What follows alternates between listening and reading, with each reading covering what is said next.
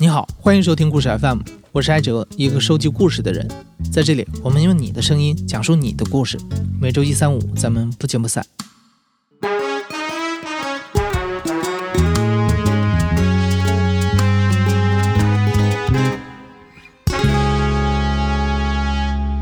迷这个字啊，原本表示过于喜欢某种东西，以至于沉迷，甚至是情不自主。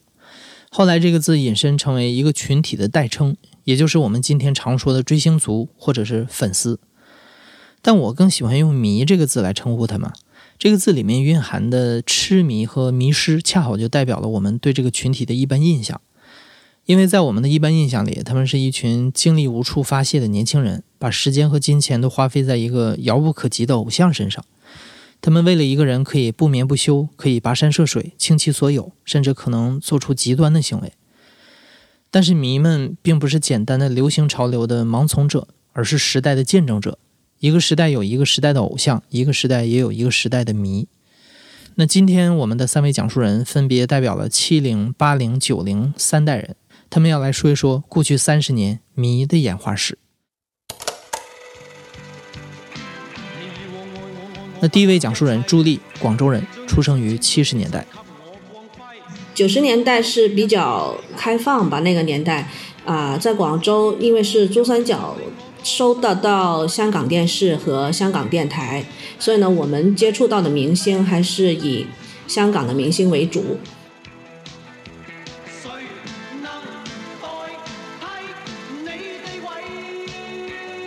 八十年代是香港流行音乐的黄金岁月，不但实力歌手辈出，唱片业也蓬勃发展。当然有发展就会有竞争。八十年代歌坛最引人注目的事件，要算谭张之争了。张国荣当时以一曲《Monica》一鸣惊人之后，短短数年之间声望直追前辈谭咏麟。虽然谭张二人并没有在公开场合表现出竞争的姿态，但两派的歌迷经常恶意对抗，加上传媒的煽动，最终演变成为势同水火的局面。一直到一九八九年，张国荣宣布正式退出歌坛。歌迷们的对抗才算终止。张谭什么争霸这一块呢？我们是那时候是刚好小学，小学高年级的学生会比较参与其中。我们那时候比较还算是低年级，高年级的那些学姐啊是可以打架的，为了他们两个。但是经常是听见谁谁谁哪个班的女生或者是男生都打架了。就问一问是为什么？说因为谭咏麟、张国荣，他们我我记得那时候是我们高年级有一有一个班呢，他们是很明显的区分，呃，张国荣一派，他们自己的书包是要贴张国荣的照片的，谭咏麟的那一派就扣张谭咏麟的，就很分明。到我们念中学的时候。懂事了，知道追星是一回什么事儿的时候呢，是已经四大天王，啊，班级上面呢都是黎明和刘德华之争，像我这种就是比较中间派。我认识了一个比较好的朋友吧，然后呢，有一次我们聊天，那时候我们十几岁，十五六岁，两个人在学校操场看人家打篮球，完了之后呢，我们就在那里聊天，就说说起喜欢明星这事儿，小孩子也没什么可聊，就聊这个。然后我问他你喜欢谁啊？他说我说出来你不要笑我。我记得那时候是九三年吧，然后我说谁呀？你喜欢的是哪个老土的家伙？他说我喜欢是张国荣，我八岁开始就喜欢他了。跟我说话的这个是男孩子，然后我就真的突然间我的眼睛就一翻，我就觉得，嗯，你怎么会喜欢这个人？当时我还没喜欢张国荣，张国荣以前八十年代那个形象太模范，我就觉得，哎，你挺老土，你怎么会喜欢他？一九九五年，张国荣宣布复出歌坛，第二年发行的专辑《红》一改自己八十年代受人追捧的绅士形象，开始大胆尝试多种类型的歌曲风格，甚至挑战了社会禁忌。张国荣的这种远离大众通俗和商业主流的风格，虽然惹来了传媒的非议，也捕获了一大批新的粉丝，包括朱莉。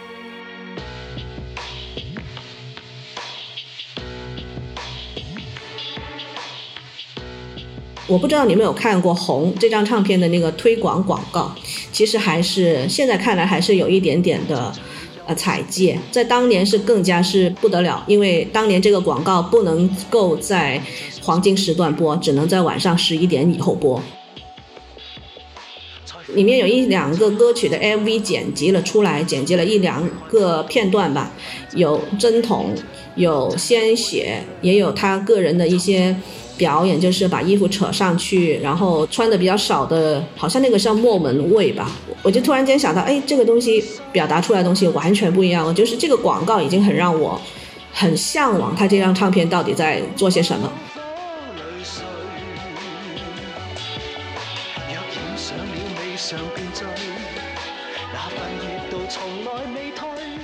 助力成长的九十年代早期，资讯还很匮乏，人们追星的方式和现在比起来显得笨拙又低效。普遍来说，当时只有这么几种方式：去音像店淘碟。我去的地方也不算很多，北京路附近的有一家店，凹在一个小巷子里头的那一家店只卖正版的 CD。九四九五年，一百二十块钱、一百八十块钱一张正版 CD，对于一个学生来讲，那是很高的价格，真的是拿不出来的。那时候只能是有空就骑自行车去那边去看。买娱乐周刊，这真的是必须做的。我们那时候是几个同学一起凑的钱去订了一本杂志《传阅》，这样子，就说有没有特别喜欢的部分？有。那谁先剪？是剪下来自己收藏、剪报。如果那一本杂志里面有一张完整的喜欢的那个明星的照片，我们就会猜拳谁保留。听电台点歌，只要在家我都听电台，就用那个双卡录音机听。一听到前奏很熟悉，马上就用空白卡带录。只要有音乐节目，几乎都有一个点播的环节，很多人都会写信去电台点播的。能读到你的信已经是很幸运了，而且他能播出你点播的歌曲，那是更幸运了。好像这个几率也不太高，但是你会去碰这个运气，或者是守在电视机旁，期待今天的节目有谁能出现。TVB 的十大金歌金曲那个总选，每年度的，我们很紧张，因为刚好要碰到快期末考了，星期六要播了，要做了，然后下一个礼拜我们就要考试了，那到底看不看？有一些同学就说打死都要看，先看了再说。碰到你喜欢的明星得奖呀，或者是碰到你喜欢的歌曲得奖啊，其实我们那时候很单纯啊，就会觉得就会很开心呢，会激动几天呢。在当年，想要见到明星可以说是难如登天。但好在九十年代的香港明星大多数都是影视歌多期发展，听完他的唱片，也许过两天你又可以在电影院里看到他。八九十年代也是传媒和艺人相对融洽的黄金岁月，当年的文化环境呈现精英化的倾向，更注重发掘和赞赏偶像有什么新的突破点，或者有什么不一样的创意。在这种宽松的创作循环中，诞生出了一大批超前于时代的作品。相对来讲，我感觉以前的社会容忍度还是比现在要高一些。那所以呢，对于艺人的表达、表演、表现，还是有一定的空间。而且，就算是偶像带头主动去做一些我我们那时候觉得有点踩界的事情，嗯，我感觉是，就算粉丝。都没办法去跟得上，到现在你还是觉得他的东西还是蛮靠前的，就是比我们想象的还要往前一点的。其实我喜欢的明星不止他一个嘛，还有很多很多嘛。过了一段时间，我还是回归到看他的东西，我还是感觉到一股新鲜的。味道，我还会觉得他的东西真的很棒。我还会有一段，就过过了一段时间，我还会有一段不短的日子沉浸在他的作品，无论是音乐还是电影，我还会沉浸到他的东西里面。我还是觉得他很棒。我喜欢的明星有可能有这么这么这么多，但是永远排第一位的是张国荣。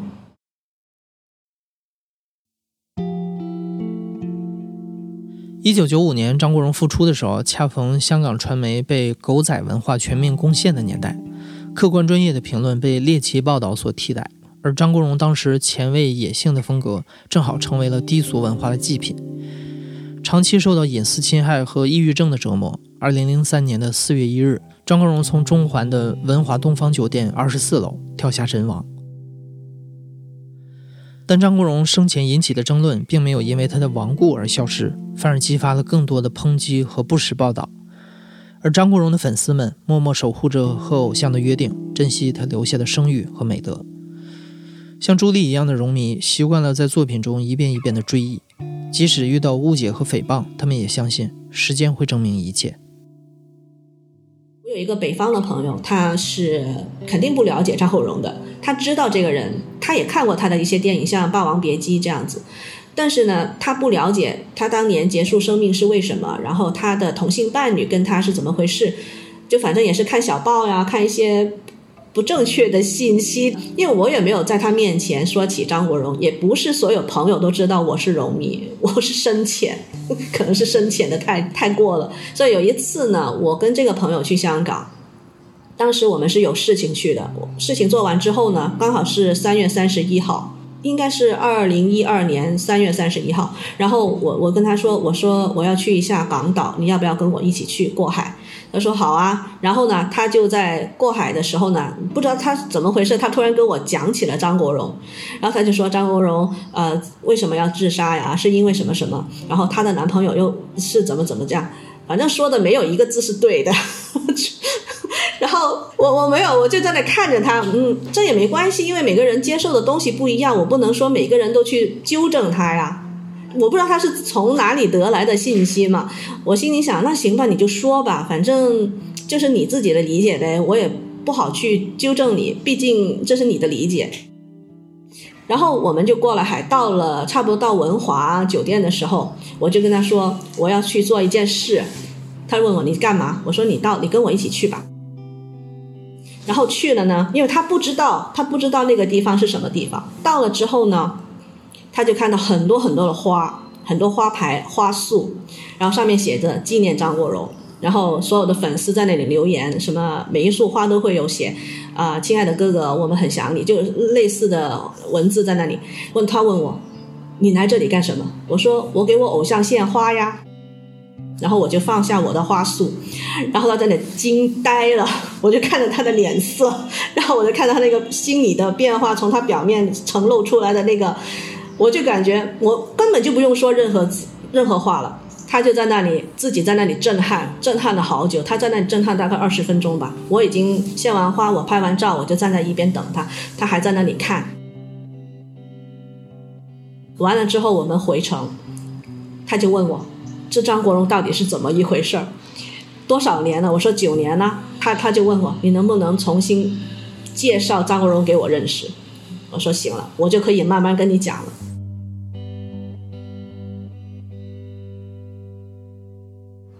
去年吧，对，一九年，一九年的时候，我们又聊起天，然后我就。我们我就问他，我说你还记得那几那年我们去香港，你看到的那个文华酒店的那个盛况吗？他说记得，那个震撼的感觉，我到现在还没有忘记。那你有没有经我介绍之后有听他的歌呀？他说听了一一些，但是真的有一些欣赏不来。我说这个很正常的，也不是每个人都能能接受嘛。那我说那你那个看法还有改变吗？他说完全改变了，不是那回事儿。我说对嘞，就是喽。应该说是比较不幸，现在还没有一个人、一个明星能有他这样的一个不叫替代吧，就是说，哎，除他以外，我还能可能这个人可能更接近张国荣的艺术魅力，我还真没找得到，像到现在为止还没找得到。二零零三年张国荣去世之后，属于香港巨星的时代正式走向历史。新青年的到来，伴随着互联网的兴起，一阵寒流开始吹向中国大地。电视剧像《蓝色生死恋》《冬季恋歌》，电影《我的野蛮女友》，还有综艺节目《情书》《X Man》，都给当时的八零一代带来了完全不一样的文化冲击。二零零三年对于很多韩流粉丝来说，同样是一个载入历史的年份。这一年的年末，韩国著名的偶像制作公司 S.M 推出了一个五人的男子组合，叫东方神起。他们超群的唱跳技术和酷炫的曲风受到了全亚洲少女的喜爱。当时还在上高中的左拉，从综艺节目里认识了这个组合的成员郑永浩，一下子就沦陷了。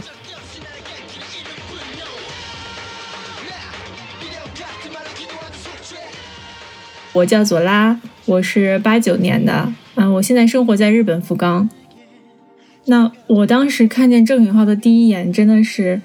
跳的太好了，就怎么有一个人会这么具有舞台魅力？他平时不说话的时候，他站在那里，你你看他很不起眼的，因为毕竟是一个新人嘛，也很低调。但是真的音乐一放起来，他站到舞台中央的时候，他就是舞台的王，就是那种感觉。他跳的每一个舞，因为展现的也都不太一样嘛，就觉得好喜欢。然后后来又发现，嗯，和他同期参加的嘉宾有另外的成员。通过这种方式，是慢慢慢慢把东方神起五个人五个成员都认全了，才发现哦，原来他们是一个团体，一下子就对这个团体产生了兴趣。到了网络时代，明星偶像的动向不再掌握在传媒的手中，粉丝群体开始更有规模的组织报道。在中国，百度贴吧成了追星的主要阵地，粉丝在上面发布偶像作品、交流感想、创作周边。在左拉枯燥乏味的高中生活里。贴吧上各式各样的资源成了他重要的精神抚慰。高中的学生还是上网的时间不多嘛，然后就看一些贴吧的精华帖，就是由他们前线发回来的那些机场照片也好，现场照片也好。那个时候我们也不是很懂。追星是要有这样子的步骤，就是或者是说你要一直跟他们的活动，什么时间哪一天有哪一个电视台的表演，哪一天有演唱会，哪一天他们要去有接机的行程，这些其实都不知道，只是在贴吧上看。那个时候的追星的广泛意义上来讲，其实只是你喜欢一个明星而已，就是你看着他，你心里会产生一种欢喜，你整个人的心情会变得很好。可能是受喜欢东方神起的影响，佐拉大学选择了韩语专业，并且在大二那一年有了一次去韩国交换的机会，认识了来自世界各地的同好。那个时候，日本，包括中国的其他像台湾地区，嗯，香港地区的一些人，他们追星可能比我们内地的人要更疯狂一点。我认识一个台湾的朋友，他会那个时候东方神起已经频繁的在进入日本市场了，所以会在日本开很多演唱会。他在台湾就会去抽日本的演唱会的门票，然后如果抽中，真的会从台湾飞到日本去。虽然是穷学生，就攒钱我也要去日本看演唱会的那种追。追星的那些人，大家都有个脸熟嘛。有人有消息说啊，欧巴最近在哪个哪个咖啡馆喝咖啡，然后他们就会偷偷的跟过去，然后就在那个门外偷偷的看着欧巴最近在在在里面喝咖啡。喝完了之后，就像狗仔一样，你知道，只不过没有长枪大炮而已。但其实他们也是偷偷的跟着，然后偷偷的看。就是其实偶像对于长期跟着他的大粉，他都是认识的。而且郑允浩很厉害，我听他讲，就是郑允浩是他的粉丝，他是一眼看得出来的。然后他就会就是走到他们面前说：“啊，你们不要跟着我了，你们吃没吃饭啊？我爸给你钱，你们去买饭吃吧。”就真的从郑允浩手上拿到了零用钱。然后他当时讲的时候，我就说：“这个人怎么会那么好啊？就是对粉丝，因为郑允浩以前是有一个很有名的事件是。”接过了粉丝递过去的一瓶水，其实是胶水。那个时候就黑粉嘛，那个时候的黑粉叫做安体粉。极端的粉丝行为当然不是从韩流组合开始的，比如一九八零年约翰列侬被粉丝枪杀，刘德华的狂迷杨丽娟事件等等。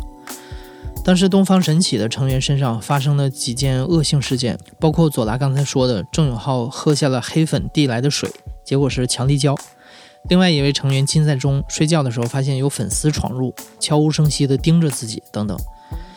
为了满足自己的私欲，偷窥偷拍明星的私生活的粉丝被称作是私生饭。尽管这种行为被绝大多数的粉丝所不耻，但是在当时能见着偶像一面，的确是大多数追星族的梦想。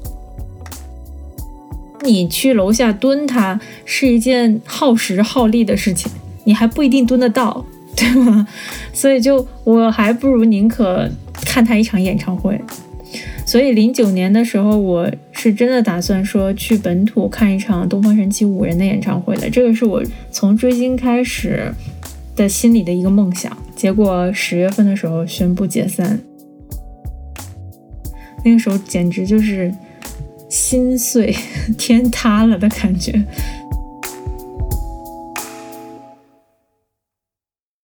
我当时是在韩国认识的那几个同行里面，因为那个时候郑允浩可能是因为官司的原因，然后暂时他们也发不了片，都去演戏了。郑允浩在拍《向大地投球》，那刚好他们不知道在哪里得到的消息，就是说能去片场探班，一共是四个女生，然后是找了一个出租车司机。真的是年轻无所谓，也不怕那个时候碰到坏人把我们拉走什么的。对，就是可能内心当时一心觉得说哇，我可以见到我的偶像了，好激动，就什么都不怕。带着我们去了那个体育场，他们是在体育场拍一个足球的戏嘛。当时现场其实只有我们四个人是粉丝，而且像做贼一样偷偷的就进到那个场地里去，就假装是工作人员。反正我们就是啊，路过路人，你们也不要在意我们，我们不影响你们拍摄。对，然后嗯，四个人就是坐到看台上，然后大叔就走了，把我们扔在那里说：“啊，你今天一上午你们就在这里就可以了。”就很激动，很激动，就是想啊，我看见郑云。就是那种心情，我看见他了，他在那边拍戏，然后他去拍摄，中途上厕所，刚好路过我们所在座位的那一个体育馆的出口，他就走过来了。我们四个人当时就激动的，就是僵住。然后，但是我们其中的一个朋友呢，因为有和允浩打过照面、打过招呼的，所以就是胆子很大，他就冲下去，然后站在那个看台上，那就这样，拜拜。然后欧巴当时就抬头看了我们一眼，就是哦，我的粉丝来了的那种感觉，就是抬头这样看了一眼，然后我们四个当时就疯掉了，就他的脸好小啊，他好帅啊，腿好长啊，他看见我了，然后四个人就互相庆祝，互相拥抱，就是自嗨的那种状态。允浩身边有一个那个保镖。是一个胖胖的那个保镖，我们都认识，就是他是随身保镖，任何时间都任何时候都能看见他的，是狠狠的瞪了那个打招呼的那个朋友，然后用手指他，他吓得赶快就回来了，回来了之后被他瞪了之后，允浩上完厕所就不从我们那个门回来了，就从另外一个那个体育场的那个出口就回到场地上去了，然后等他拍完戏了之后呢。对，过程中他饿了，他们还吃香蕉，他坐在那个草地上吃香蕉，都被我们看见。然后我们还在那边说啊，欧巴好可爱啊，还吃香蕉，就是一种粉丝小粉丝见到偶像的那种感觉。想不到啊，偶像还有这么生活的一面。这个已经不不只是他在舞台上表演和他在嗯真人秀里面参加娱乐节目的这种反差了，已经是从一个明星到一个普通人的反差了。这个可能不只是粉丝的快乐，我觉得是作为一个人，就是看见自己喜欢的人站在你面前，他可能什么都不做，你都会觉得快乐。和上一代的偶像不同的是，韩国偶像组合的作品和形象更依赖背后的制作公司，而不是个人的表达。一个偶像组合想要诞生，公司需要在前期付出好几年的时间，对成员进行训练和包装，并且签订极为不合理的合约。出道之后被公司不断的榨取商业价值。二零零九年的七月，东方神起的三个成员以合约时间和收入分配不当等原因，提起了对 S.M 公司的诉讼。二零一一年的二月，法院判定合约无效，三个人离开原公司，另立门户。属于五人组合东方神起的神话就此终结。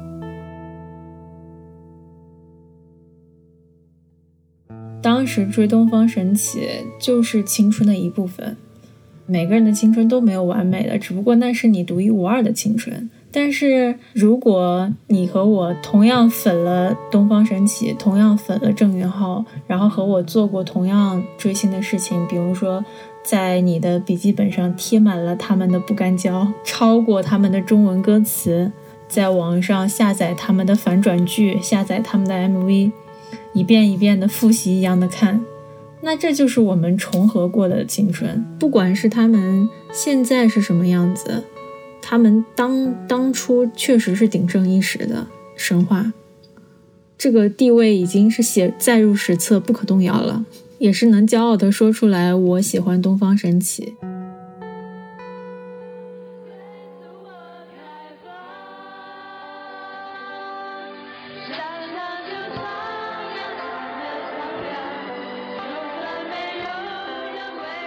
零零年代超级女声加油好男儿等素人选秀节目造就了一批平民的偶像明星。进入二零一零年以后，移动互联网和社交软件的兴起，缩短了明星和粉丝之间的距离。新生代偶像更加注重通过人设和粉丝建立感情联系，养成系的偶像越来越主流。而到了二零一八年，可以说是中国偶像产业的元年，《偶像练习生》和《创造一零一》两个节目的火爆，让制造偶像这件事彻底大众化。今天的偶像比过去任何时候和粉丝的联系都更加紧密，关系也更加复杂。那今天的最后一位讲述人小 C，九零后，他正是在二零一八年因为选秀节目入了粉圈。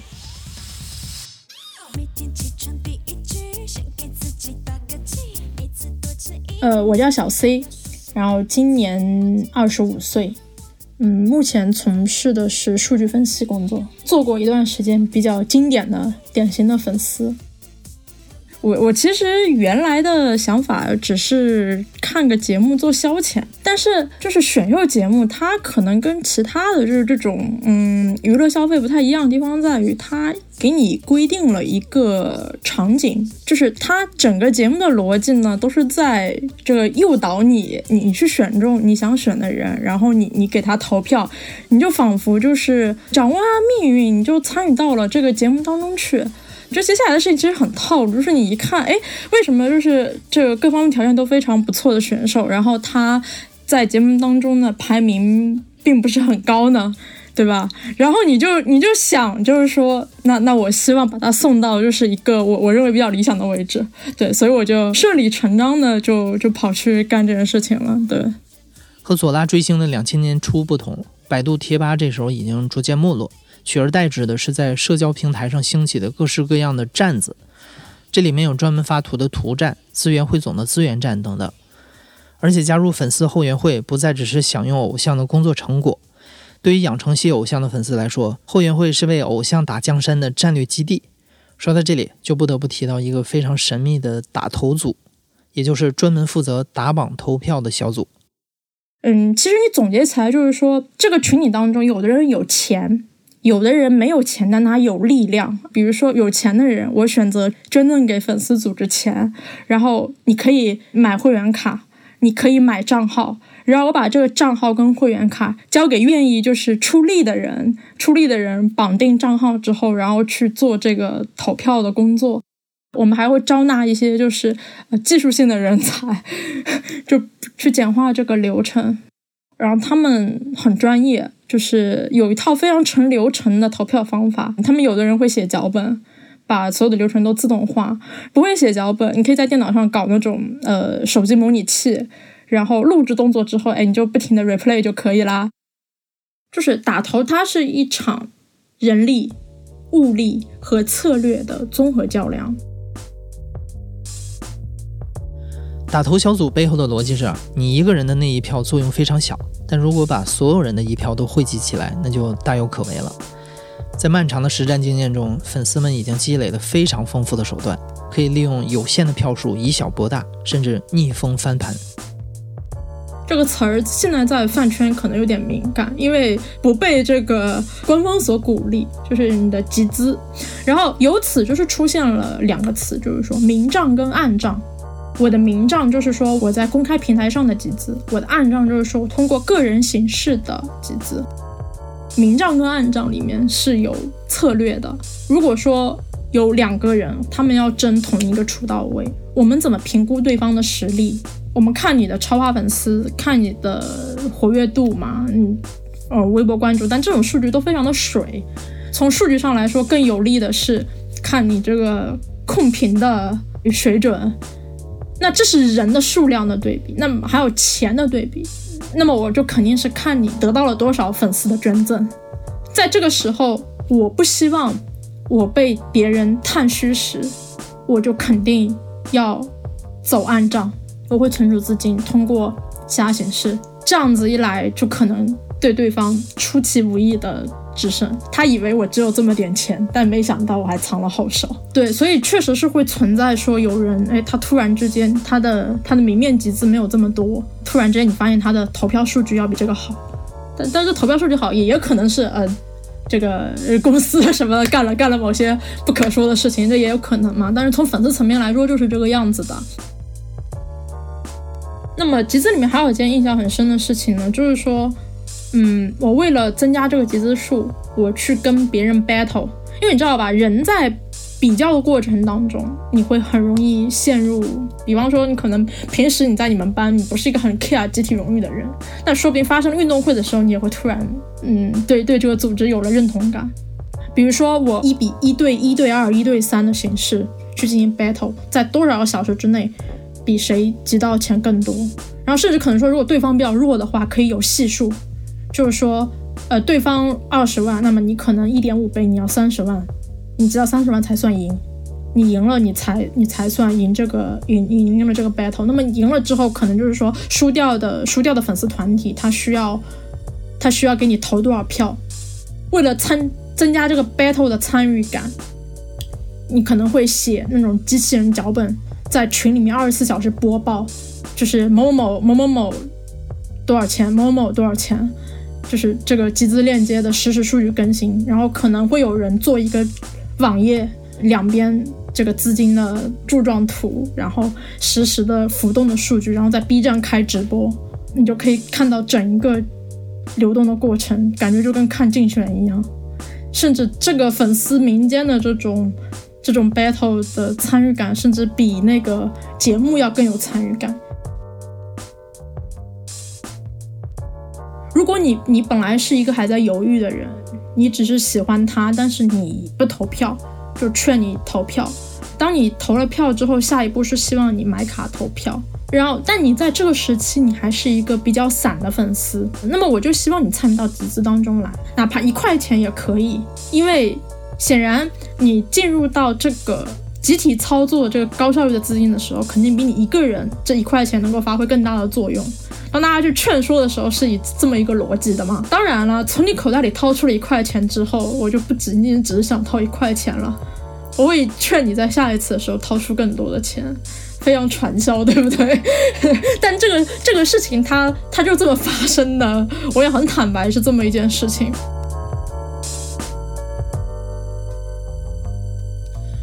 当然，在粉圈内部为了个人利益集资，后来被揭发的事件屡见不鲜，这也促使粉圈内部管理更加透明和专业化。总的来说，各家粉丝所做的一切都是为了巩固和提高偶像的地位，但偶像们都放在同一个节目里，难免会有人动了别人蛋糕的时候。你要挑战一个更高的位置是有代价的，有的人他可能来参加节目的时候，他已经自带了粉丝。在前一两期的时候就已经非常的显眼，但有的人他可能是厚积薄发，他可能是逆风翻盘的逆袭型的选手，他确实就是因为某件事情，节目中的某个事某个契机，他爆红了。我我本来是一个出道圈都不在的人，我我有了争三四名的实力，对，但是你显然你会冒犯本来是三四名的粉丝啊，对吧？然后这个时候就会出现一场对你的围剿。他们有一个嗯很特色的逻辑，我要防爆别人。饭圈有个词“爆了”，就是红了的意思。防爆别人就是说我我我我希望铲除可能威胁我的偶像的竞争对手，在他们即将要红或者出红的时候，用他可能的黑料狙击他。会认为说这对于巩固自己的偶像地位是有好处的。嗯，当然正常人看来可能觉得这个行为实在是非常的有病。对我也觉得非常的有病。然后，当然你要是经过了这一遭，或者说你只是被扒出了一些不太妥当的这个历史，但是你你挺住了，那么你也就挺住了。但是确实会会有人因为种种的原因，就就这样就从此之后就再也没有声音了。事后去复盘的话，其实里面可能就很多是欲加之罪。粉丝的冲突不仅发生在饭圈的内部，还经常出现在公众社交平台上。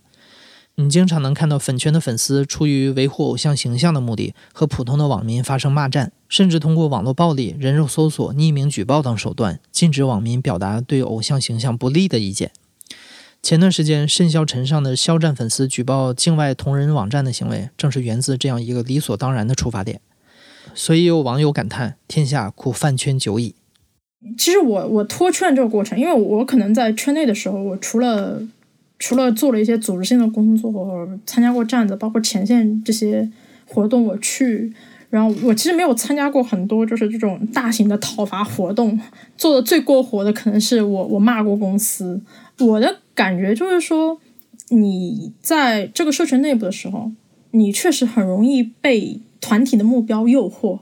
这不是一个说，呃，必要不要做一个很呃集体里的傻逼这么一个简单的判断，因为有时候你真的会被诱惑。比比如一个很具体的，你的偶像他的公司的审美真的很差。或者他妆发真的很差，如果给你一个机会，说你们只要集体起来去去抗议这件事情，去讨伐他，真的能换掉这个人的话，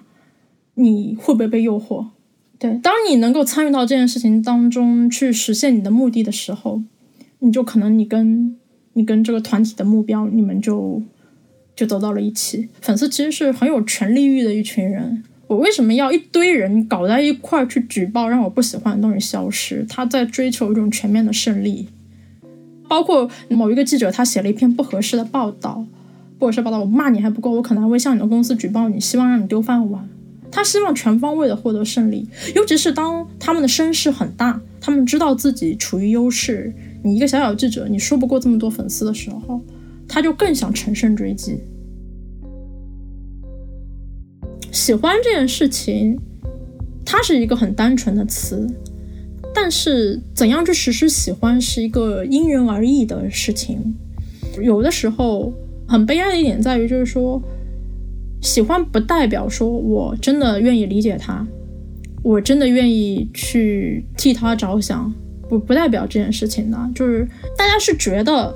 或者说说着。呃，为了他怎么怎么样？那么其实本质上，所有人都是为了满足自己的需要。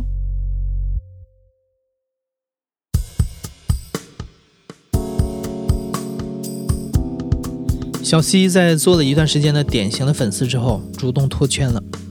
对很多粉丝来说，脱圈就意味着脱粉，但他说自己是个长情的人，以后还是想从作品上继续支持自己的偶像。他说：“他现在对偶像的态度是像喜欢一个物体一样去喜欢，但像理解一个人一样去理解。这样的快乐也许会来得更久一些。”你现在正在收听的是《亲历者自述》的声音节目《故事 FM》，我是主播艾哲。本期节目由野捕制作，声音设计彭涵。另外还要感谢我们的听众赫赫和小吕同学对本期节目的帮助。今天的节目里头，我们引用了很多各个时期的流行音乐。你要是感兴趣的话，可以在故事 FM 的公众号图文里面，或者你所用的音频平台的本期节目简介里面找到完整的歌单。那也欢迎你到节目的评论区里告诉我们你的追星故事。感谢你的收听，咱们下期再见。